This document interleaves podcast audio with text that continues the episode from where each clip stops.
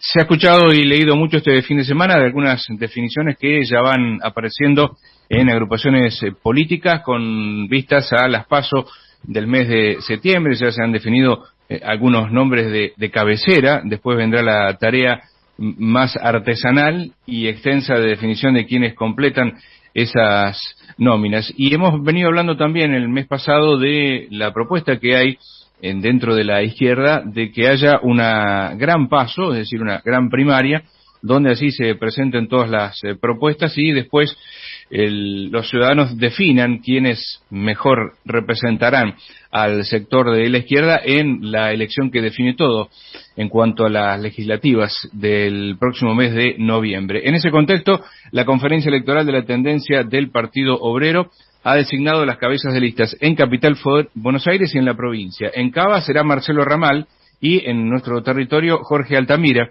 histórico dirigente del Partido Obrero, a quien ya estamos saludando. ¿Qué tal, Jorge? Buen día. ¿Qué tal? Buenos días, Gabriel. Muchísimas gracias. No, por favor, gracias por atendernos. Política Obrera va a ser el, nombre que va a, a representar a su sector en este paso de la izquierda que se está proponiendo. E, efectivamente, tanto en la provincia, como usted indicó, en, y otras provincias también, y en, en la ciudad de Buenos Aires. Ese es el nombre histórico, ¿no? Mm, eh, eh, es el nombre perdón, histórico. Sí, complete, sí, no, para conocimiento de la audiencia. Nosotros nos fundamos como organización, como política obrera, y fuimos declarados ilegales por el golpe militar del 76 creo que fue el decreto 1 o el decreto 2.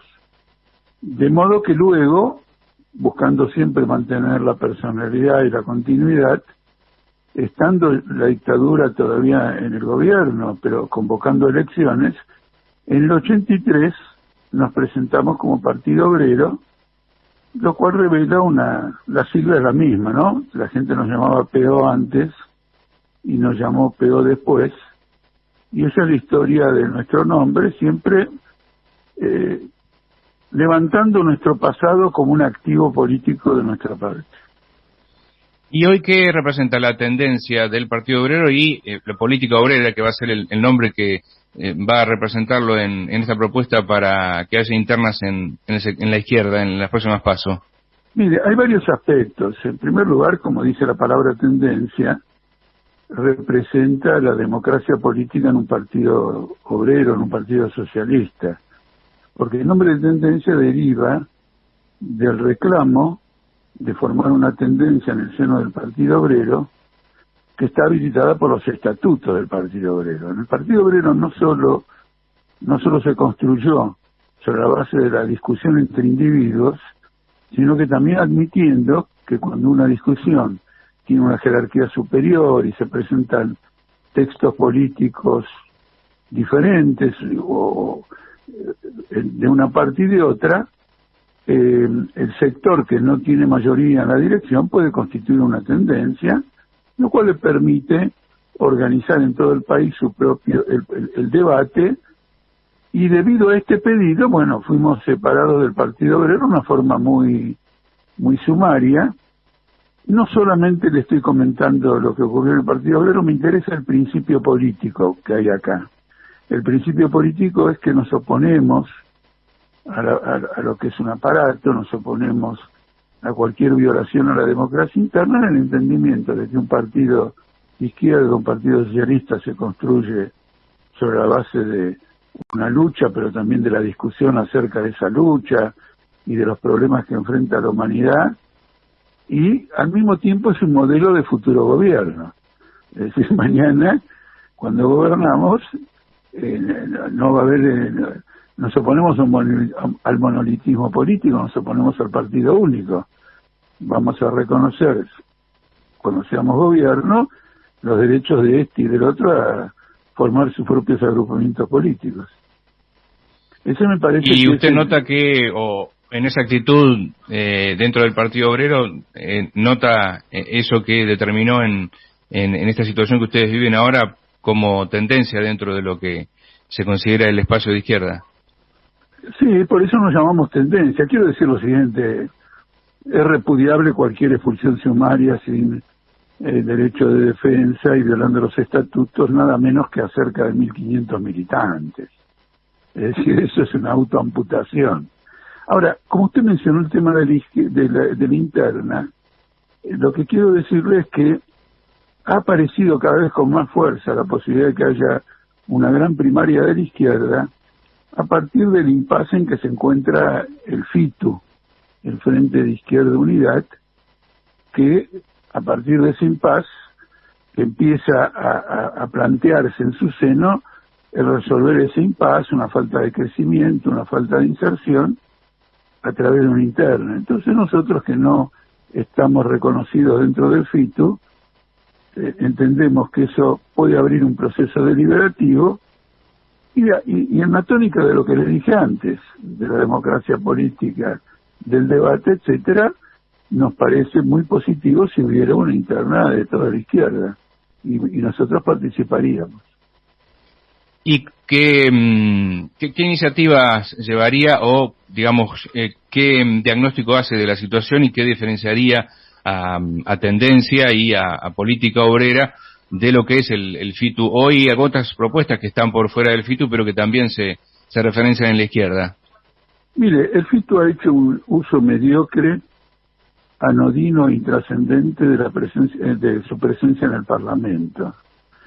Eh, la actividad parlamentaria de un partido de izquierda tiene dos caracteres. De un lado, contribuir a los intereses legislativos de los trabajadores. Por ejemplo, cuando yo fui legislador, eh, a través de una gran movilización, impusimos por una mayoría, pero aplastante, la reducción de la jornada laboral en el sur de Buenos Aires.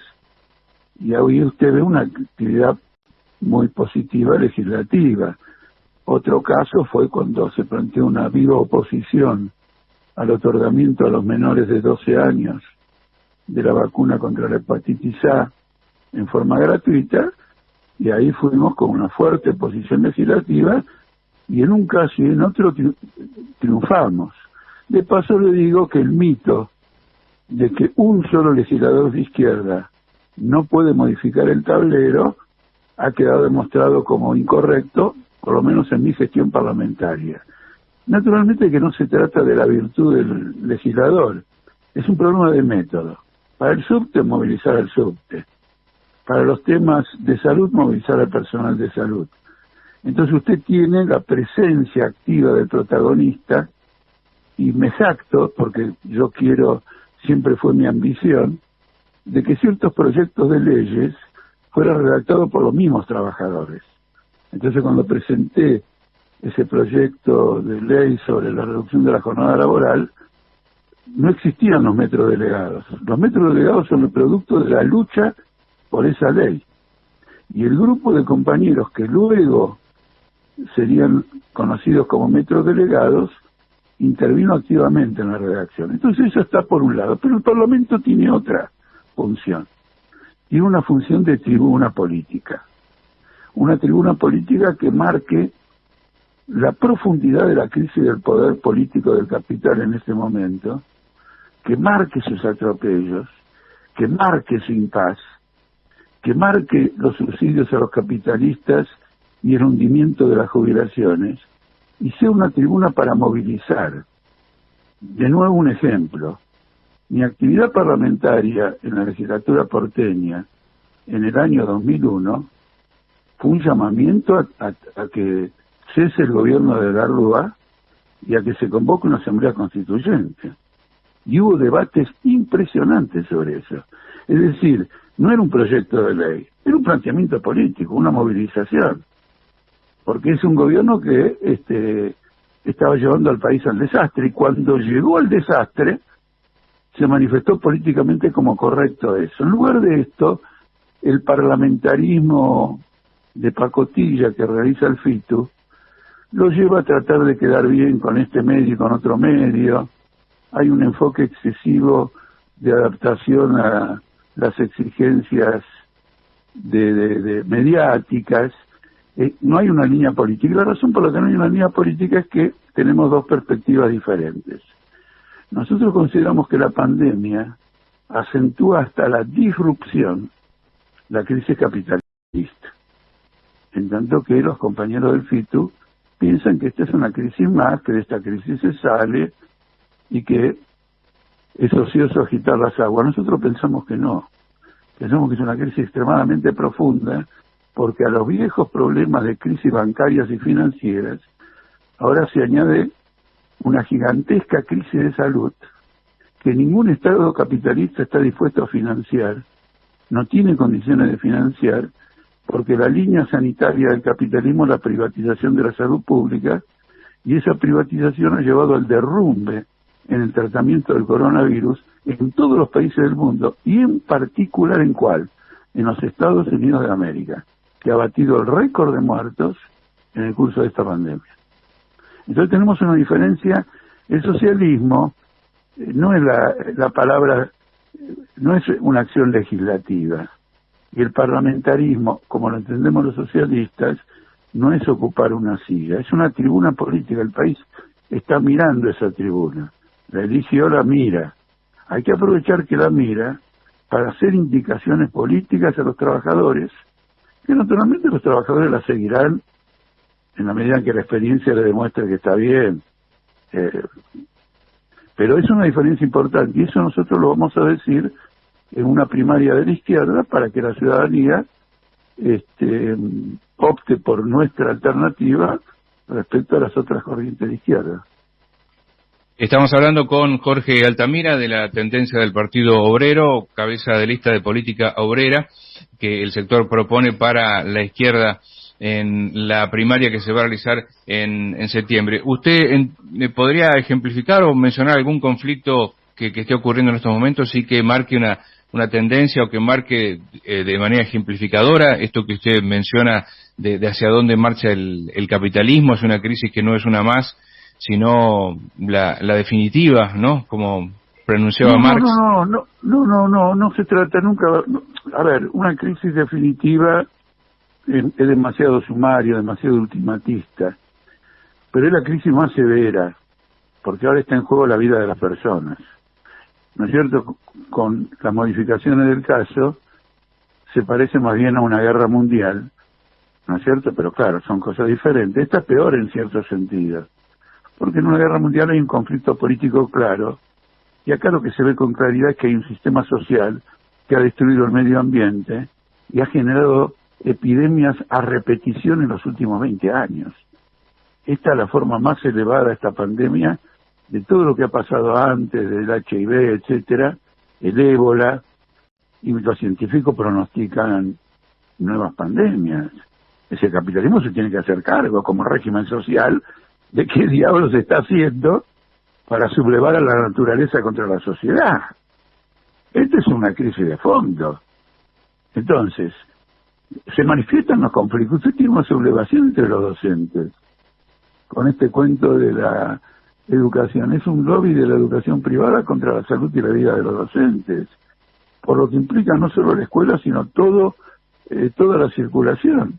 Si estamos yendo a 100.000 muertos, el transporte no no no no contagia, el trabajo no contagia, la escuela no contagia, contagian los hogares, eso es un capricho, hay intereses económicos porque la pandemia ha tenido un efecto disruptivo sobre la fuerza de trabajo que explota el capitalismo. Hay gente que no puede ir a trabajar porque se enferma, hay gente que no puede ir a trabajar porque tiene comorbilidades. Bueno, y hay gente que no va a trabajar porque directamente el espacio de trabajo es extremadamente eh, contagioso, tiene un efecto disruptivo muy fuerte. Usted lo tiene, digamos, en la educación y tiene conflictos fabriles en todos lados. Ahora usted tiene conflicto de la salud, nada menos que de la salud. En Neuquén, el personal dedicado a la salud, al coronavirus y todo lo demás, tuvo que estar contando rutas un mes entero. Y ahora viene el conflicto, ahora por la, ya lo ha anunciado el sindicato de sanidad, porque la patronal plantea que no quiere dar ningún aumento de sueldo al personal que es la primera línea de la lucha contra el coronavirus. Esto es explosivo y esto ocurre en otros países también. Bueno, América Latina es un polvorín. Usted mire Colombia, mire Chile, ahora mire Perú. Entre algunos que proponen un golpe militar, claramente Montesinos, Fujimori, etcétera, y hay, bueno, y los temerosos de que el golpe militar genere una rebelión popular que dice, bueno, aceptemos la victoria, porque es real que ganó, de este maestro de, de Perú, que Pedro Castillo. No, usted tiene un mundo extremadamente convulsionado por el impas del capital, sino por quién va a ser. No existe otra cosa, es el sistema que organiza las relaciones entre los hombres y las mujeres y las personas en general eh, en la actualidad. Y finalmente, Tamira, lo que le hemos preguntado a, todos los dirigentes que han hablado aquí de, este tema, a propósito de lo que describía recién, ¿no? Eh, advierte que puede darse en, Argentina también un episodios donde la, la, izquierda y sectores que se vinculan con, la izquierda puedan pasar a tener eh, una influencia predominante, como estaba ocurriendo en, esos países que usted describió recién.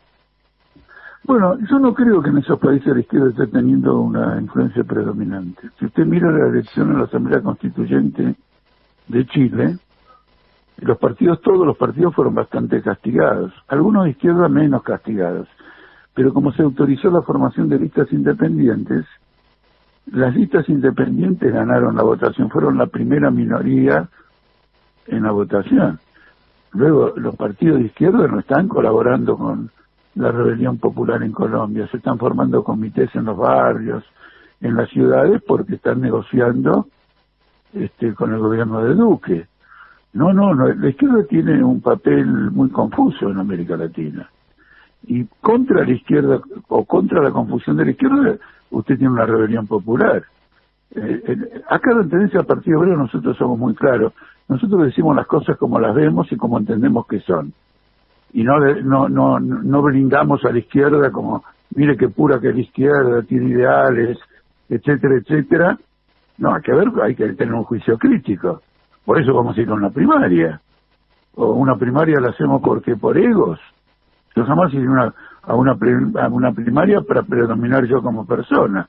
Si no se me queda una idea de la cabeza, no voy a ninguna primaria. Que se haga cargo otro. Este es el punto central. Y en Argentina el impas político es completo, una oposición completamente dividida porque ha fracasado brutalmente como gobierno y un gobierno dividido porque está fracasando ahora como gobierno.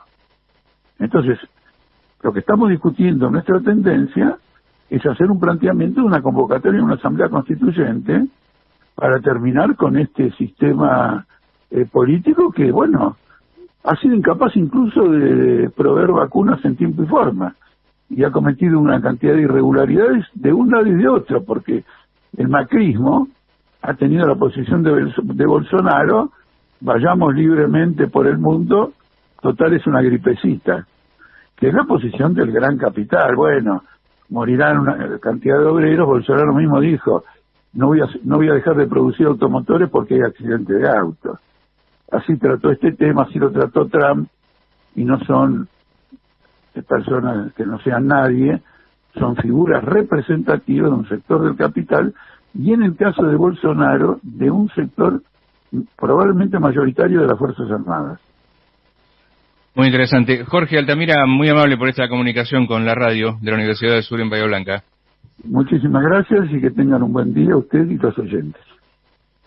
Igualmente, muy amable. Jorge Altamira representa a la tendencia del Partido Obrero que como política obrera, como nombre de lista, se presenta para la interna de la izquierda en las próximas pasos de septiembre. Veremos cómo se dan los pasos de aquí a esa fecha para ver finalmente cómo se desarrolla esa interna, qué agrupaciones participan y con qué nombres.